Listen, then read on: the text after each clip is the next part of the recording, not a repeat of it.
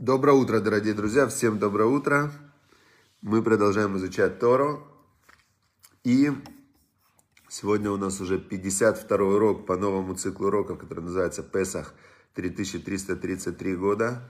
И сегодня 52 урок. Это можно сказать, что примерно у нас было после Песаха 52 урока. Я, наверное, именно перед Песахом обратил внимание, что какой хороший год, 3333 года назад мы вышли из Египта. И что интересно, знаете, что, что есть заповедь истории, мы, наверное, до нее дойдем, вспоминать исход из, э, из Египта каждый день. И получается, каждый раз, когда мы изучаем утром Тору и смотрим Песах 3333 года назад, исход из Египта, то мы как раз выполняем еще дополнительно одну заповедь, вспоминать о исходе из Египта все дни жизни твоей. Представляете, вот мы вспоминаем. Отлично. И, значит, для того, чтобы вспоминать хорошее, нужно отодвинуться от плохого. И мы сейчас изучаем в начале э, книгу Хафецхайма в изложении Равазелига Плистина в объяснениях, э, которое называется «Береги свою речь». «Береги свою речь». Значит, э, начинает он, э, я сегодня как раз решил два пункта выучить, потому что один без второго непонятен. Вернее, они дополняют друг друга. Вот смотрите. Значит, говорит он такую вещь. Не верьте широко распространившимся слухам. Даже если все в один голос говорят о предосудительном поступке человека, и об этом уже написано во всех газетах, ваша задача не верить, пока не убедились лично. Очень странно. Пишут газеты о каком-то поступке человека, например, ну, очень плохо пишут о человеке, и все равно надо не верить. Это очень странно. Газеты, журналы, телевидение – ну, я не говорю про Facebook, понятно, там не надо верить, потому что это мнение обычно одного человека. Теперь он приводит такой э, пример. Крупная газета сообщает, что Женю Померанца поймали с поличным, когда он пытался провести контрабанду. Никакого суда не было, но ясно, что совершено преступление. Читателю Исааку Больцману нельзя доверять этой информации. Более того, ему настоятельно советуется прекратить выписывать и читать эту газету. То есть все СМИ наполнены а, разными такими сообщениями о, в основном негативными, о разных людях, политиках там и так далее. Что интересно, у меня есть один знакомый, который занимается его бизнес черный пиар, называется черный пиар.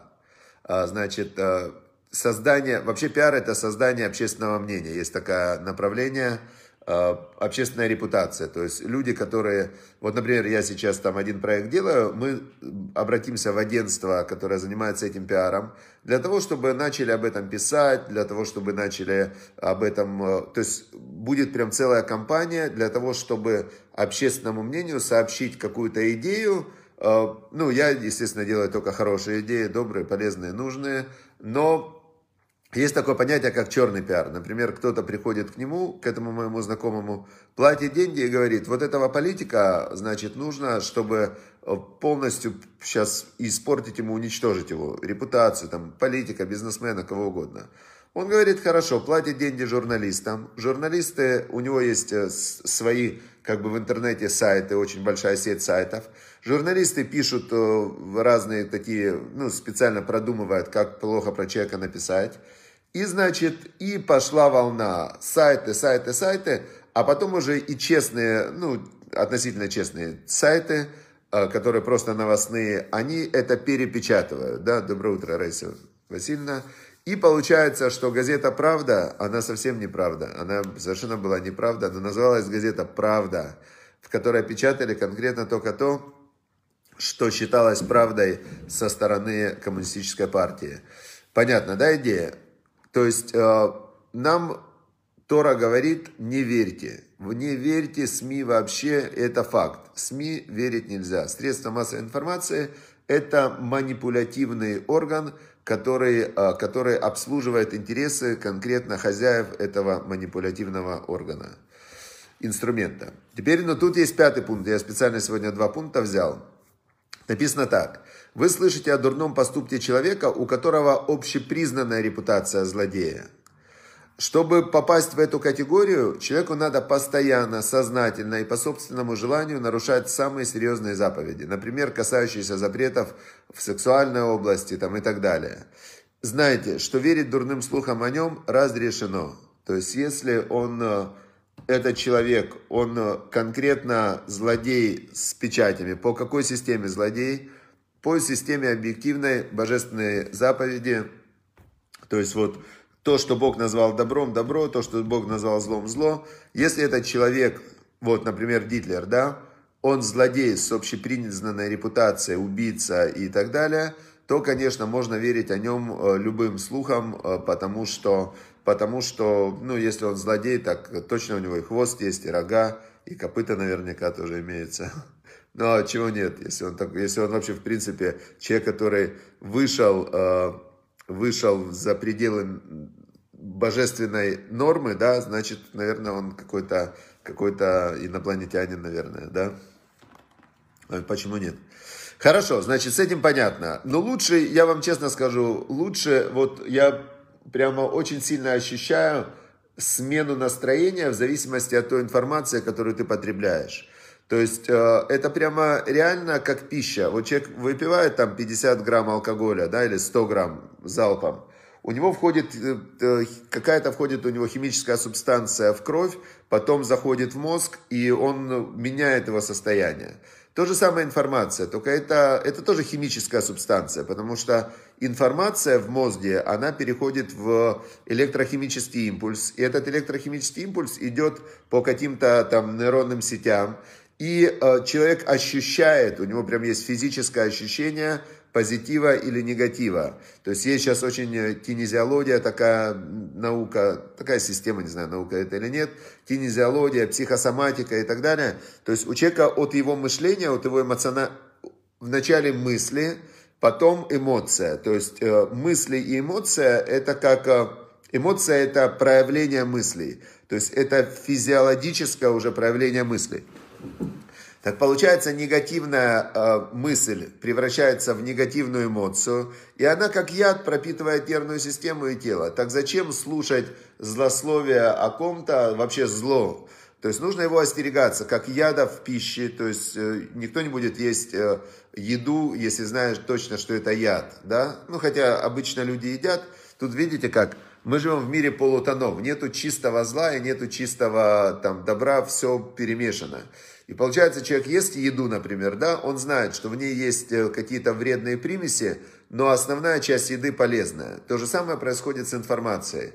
Очень часто человек, например, он смотрит новости какие-то и так далее, он надеется выудить оттуда полезную информацию, но ему вкладывают туда, обычно вкладывают люди-то, которые делают новости, делают э, всю информационную вот эту вот систему, они очень умные, обученные и изучают нейробиологию, психологию, э, то есть изучают все. Психология влияния это настольная книга для всех, кто хочет манипулировать, да. И они прям сидят и думают, как нам сманипулировать народом. Политики, да, вся их, э, основная их вот идея сейчас в наше время, к сожалению, да, как же сманипулировать общественным сознанием, как сделать так, чтобы прямо конкретно они э, думают, вот каждое их действие, у них у всех куча всяких советников э, по... И вот они сидят и думают, как сманипулировать. Кстати, я сейчас вспоминаю историю. Я когда-то работал с одним очень богатым там э, в Украине человеком, и он, значит, как богатые люди в Украине, наверное, в России, я не знаю, они после того, как заработали денег, они пытаются все сразу же пролезть во власть. Для чего? Чтобы, чтобы защитить, защитить свои деньги.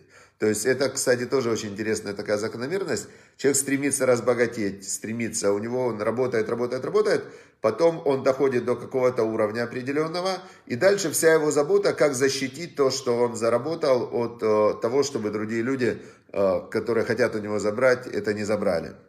И вот он пошел, значит, в политику, и он нанял команду, команду политологов, такие специальные люди, политологи, которые помогают э, тем, кто идет в политику, выбраться. Выбраться там все, они им придумывают разные схемы. И эти политологи, у них была технология запускать слухи. То есть у них была специальная команда, которая, которая выезжала с утра по общественному транспорту, и они ездили и распространяли слухи. Про разные-разные вещи, они распространяли слухи.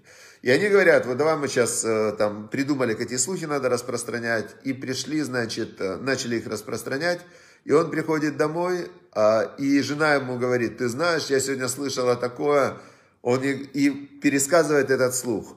Он ей говорит, откуда ты слыхал, слышала? Она говорит, мне домработница сказала. А она откуда? А она слышала на рынке. А на рынке, ну и понятно, то есть слухи дошли до, до практически до всех. Но мы-то знаем, что мы знаем? Нельзя верить слухам. Нельзя верить слухам, нельзя верить СМИ. Все они заряжены на свои цели. А на что должен быть заряжен человек?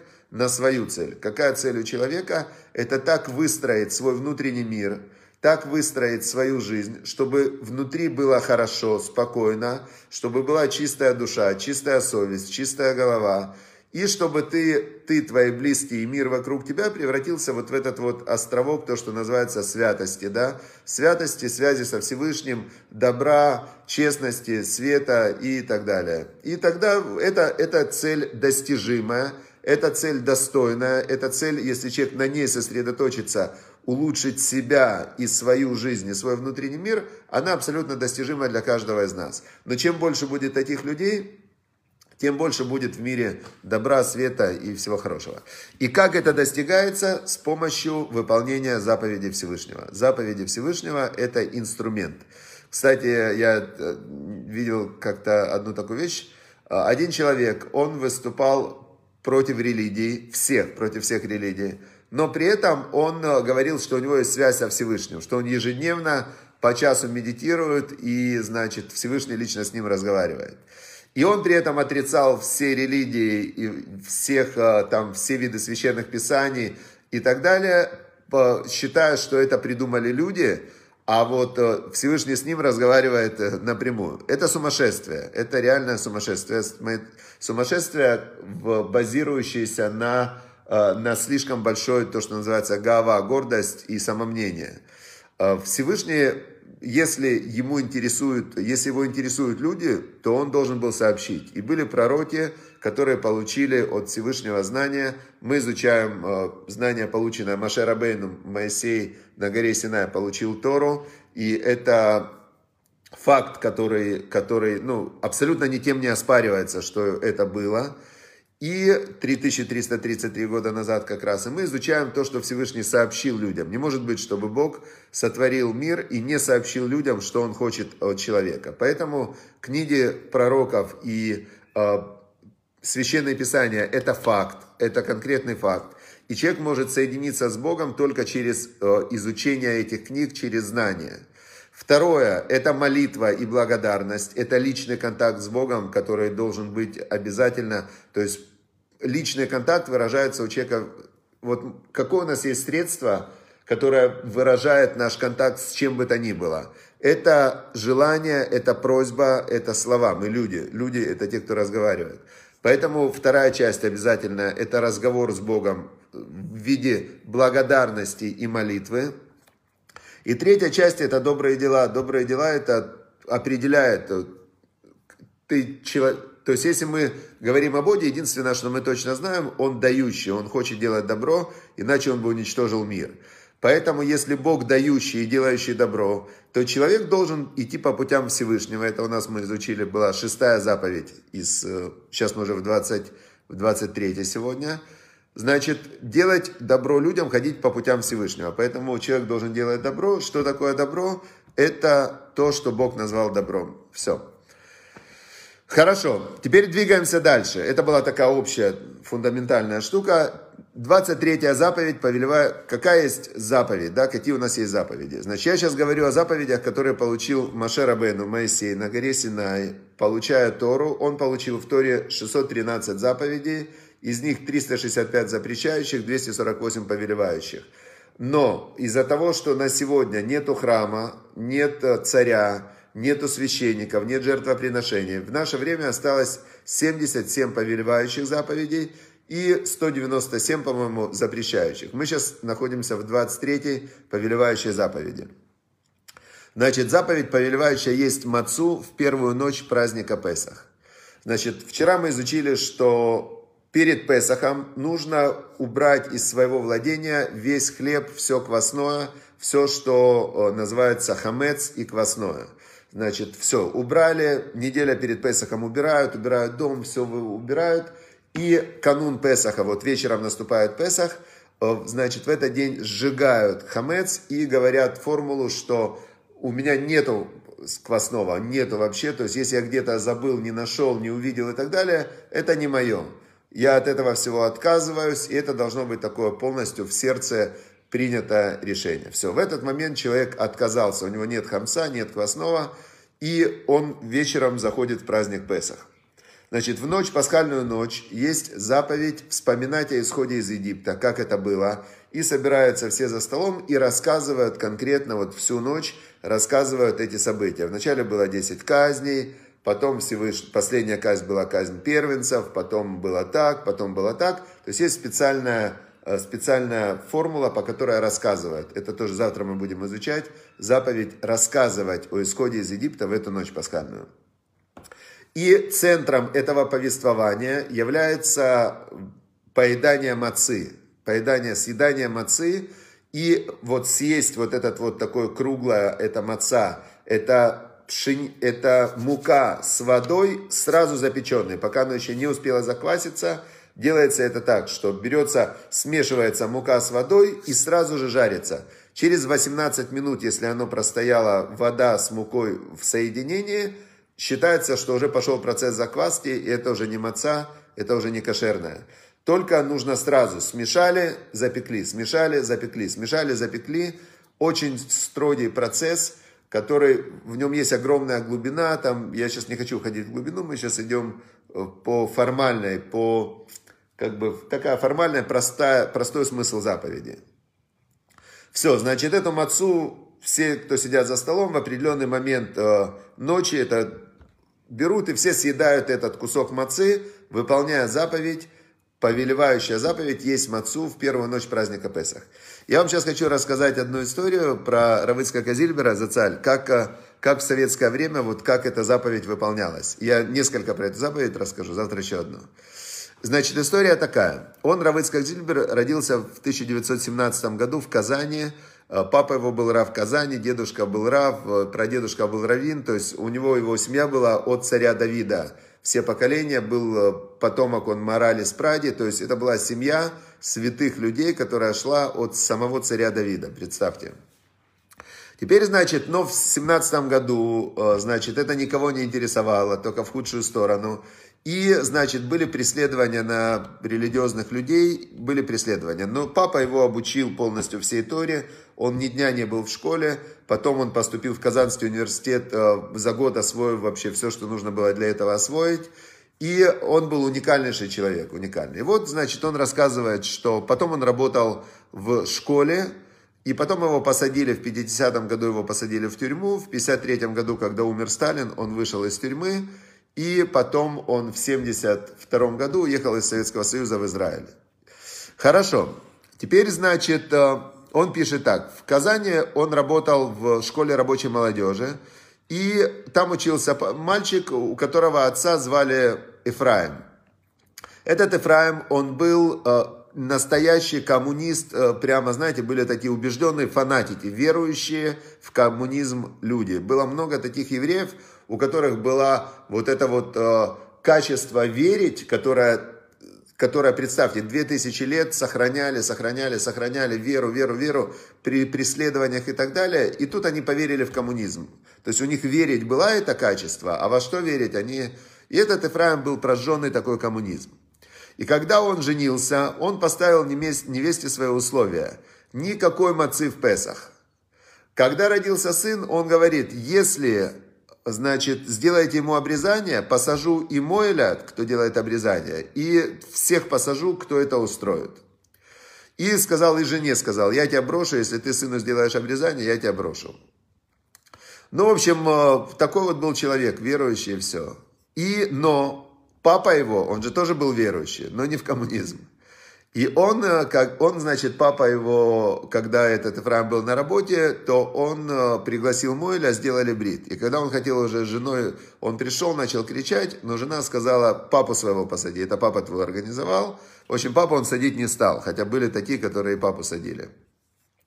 Теперь, когда Равыцкак пишет, когда я познакомился с этой семьей, они уже были не молодые, прожили вместе 20 лет, и жена была всю жизнь проплакала, что в доме мацы не было. Песах они не соблюдали, хотя жена была верующая, из верующей семьи, но муж вот такой был тиран. И, значит, э, что э, Равыцкак говорит, э, что я, значит, начал думать, как же ей помочь, и как-то я ей говорю, послушайте, что никак-никак ну, никак нельзя было их уговорить есть мацу. Его, чтобы он разрешил. Теперь он ей говорит, послушай, значит, можно сделать следующую вещь. Можно замешать тесто из обычной муки, но без дрожжей и без воды, а на виноградном соке, тогда оно не заквашивается. И тогда оно не считается хамцом, оно не скисает. То есть, если ты замесишь э, тесто на виноградном соке и сразу же это спечешь, то получаются булочки, булочки такие, но это не хамец но выглядит как булочки. Значит, э, напекли они булочек. Э, в этом году, пишет он, Песах был незадолго до 1 мая. Это праздник в Советском Союзе. Жена очистила всю квартиру от хамца. Мужу сказала, что к 1 мая я готовлюсь.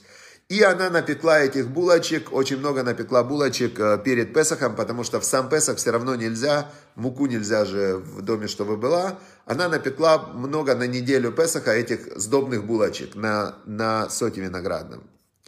И, значит, э, все, в этот э, Песах не было у них ни крошки хамца в доме, ни крошки квасного.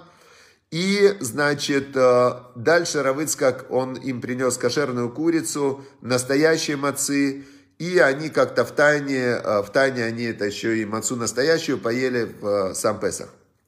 И вот дальше вот тут самое интересное. Помню, через какое-то время Равыцкак говорит, я этому Ефраиму говорю, а ты знаешь, что ты в этом году даже хамец не ел в Песах? Он перепугался. Как это не ел? А и дальше вот Равыцкак, это вот очень важная такая вещь, как великие такие мудрецы, как они думают. Не думайте, что я это сделал на обум, говорит он. А каждой вещи, которую собираешься сказать человеку, надо хорошо поразмыслить. Можно говорить или нет? Не вызовет ли это ссоры? Будет ли правильно понято? То есть он очень, естественно, что законы Лашонара, которые мы изучаем, злоязычие, он знал и очень соблюдал. А, и и тут он объясняет, зачем я ему это сказал. То есть, что вроде бы жена же его, получается, обманула мужа. И он говорит, я объясню, почему я ему сказал. Значит, э, шел 20-й съезд, разоблачили Сталина. Ифраим не поверил ничему, спорил, возмущался, Сталин был его идолом. И все-таки, он говорит, у меня была надежда. Момент был такой, что мог повернуть человека, все-таки повернуть его к Богу. И он просчитал и подумал Равыс, когда, что вот сейчас момент, он не ел хам, хамец, Сталина разоблачили, то есть его вера пошатнулась. Может быть, он вернется обратно к Всевышнему, и он рискнул и сказал ему эту вещь. А, не написано, чем закончилась эта история, но там есть еще один нюанс, который, я думаю, многим будет интересен. Этот Ефраим, он говорит, э, этот прожженный коммунист Ефраим рассказал мне такую историю. Он еще до войны, он был в командировке в Москве. И когда он был в командировке, он лег э, как-то днем вздремнуть. И тут приходит к нему во сне его покойная мать и говорит ему, «Сынок, сегодня мой Йорцайт». Йорцайт – это годовщина смерти. «Почему ты не читаешь Кадиш за мою душу?» В еврейском э, в религии, назовем это так, да, есть закон такой, в Торе есть закон, что когда умирает э, человек, умирает человек, верующий еврей умирает, то его, его потомки, близкие родственники, муж, э, если это жена умерла, не дай бог, или там дети, они за родителей, в общем, близкие родственники читают в синагоге во время молитвы, называется кадиш скорбящих. То есть это специальная такая часть молитвы, когда человек ее говорит, э, ну, я не буду сейчас текст говорить, кадиш это называется, и все отвечают амень. И считается, что когда ты говоришь это в память о своем родственнике, говорят, это год после смерти. то каждый раз, когда ты это говоришь, и вся синагога, вся община отвечает «Аминь», то душа получает от этого очень большой свет и большую пользу, и большую силу. То есть принято читать кадиш э, о близких родственниках. Теперь читают в течение 11 месяцев после смерти. Теперь и потом каждый год э, читают в день смерти, читают еще раз или ведут полностью молитву, или во время молитвы читают этот кусочек, называется «Кадиш скорбящих». И тут мама к нему, он же был коммунист, он ничего не соблюдал, и тут мама к нему во сне приходит, покойная мать, и говорит, «Сынок, сегодня мой Йорцит, почему ты не читаешь Кадиш за мою душу?» Он, конечно, решил, что сон это ерунда, но зная дату смерти матери, 9 Ияра, 9 число месяца Ияр, нашел евреев и спросил у них, какой сегодня день по еврейскому календарю. Он не знал, какой день по еврейскому календарю. И ему сказали, сегодня 9 Ияра. Представляете? То есть э, он не мог тогда сказать, что это случайно, что это просто. То есть пришла ему мать во сне, он не знал, какой еврейский. То есть еврейский календарь, он постоянно меняется. Он идет, так как э, еврейский месяц 29 с половиной дней, то идет постоянно сдвиг, сдвиг, сдвиг. Потом раз в 3-4 года добавляется один месяц. И, и тогда оно опять подравнивается. И совпадает только раз в 19 лет. Совпадает число, которое было, ну вот, например, если 1 яра совпало с 1 июня, следующий раз совпадет, э, следующий раз совпадет только через 19 лет будет 1 яра совпадет с 1 июня. Поэтому он не мог сказать, что это случайность. То есть мать пришла во сне, спросила, почему ты не читаешь Кадиш, и, значит, э, он пошел у евреев, ему сказали, сегодня 9 яра. В Москве его никто не знал, он пошел в синагогу и прочел Кадиш. И, значит, вот такая вот история. Вот такая вот история. Все, друзья, удачи, успеха вам. Значит, все стало понятно. Первое. Остерегаемся слушать злоязычия. Вместо этого, как говорил царь Давид, отодвинься от зла, делай добро, и тогда у тебя будет, ты все время будешь занят. Какое добро делать? Выполнять заповеди. Все, всем удачи, успехов, хорошего, прекрасного, благословенного дня.